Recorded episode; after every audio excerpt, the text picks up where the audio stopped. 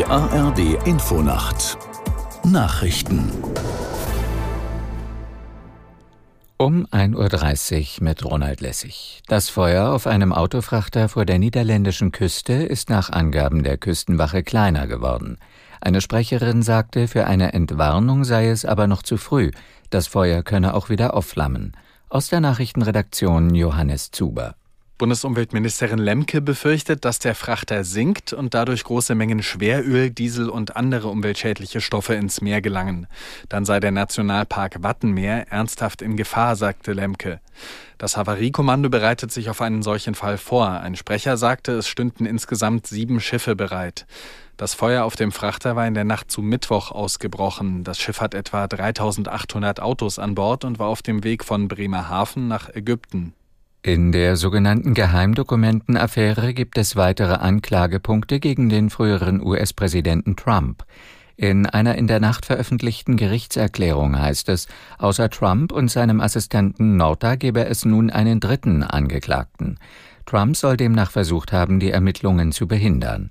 Dem Ex-Präsidenten wird unter anderem vorgeworfen, Akten von hoher Geheimhaltungsstufe in seinem Anwesen in Florida aufbewahrt zu haben.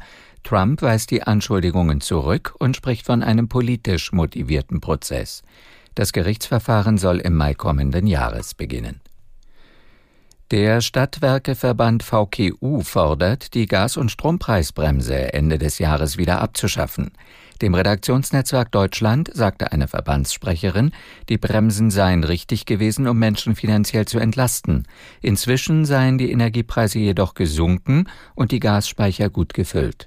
Viele Versorger bewegten sich deshalb bereits unterhalb der veranschlagten Preisgrenzen. Eine Verlängerung der Maßnahmen sei zudem sehr aufwendig. Die Strom- und Gaspreisbremse war 2022 infolge des Ukraine-Krieges beschlossen worden. Dafür hatte die Bundesregierung bis zu 200 Milliarden Euro bereitgestellt. In der Nähe der syrischen der Hauptstadt Damaskus hat es einen Bombenanschlag gegeben.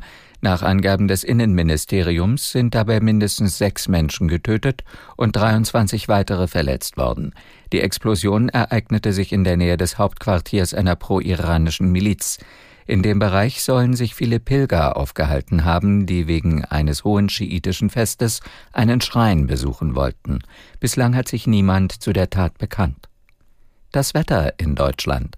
Im Süden oft trocken, weiter nördlich zeitweise lang anhaltender Regen, 18 bis 10 Grad.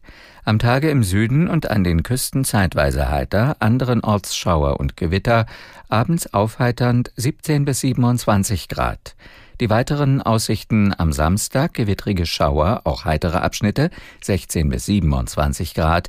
Am Sonntag zeitweise heiter, teils Gewitter 18 bis 25 Grad. Das waren die Nachrichten.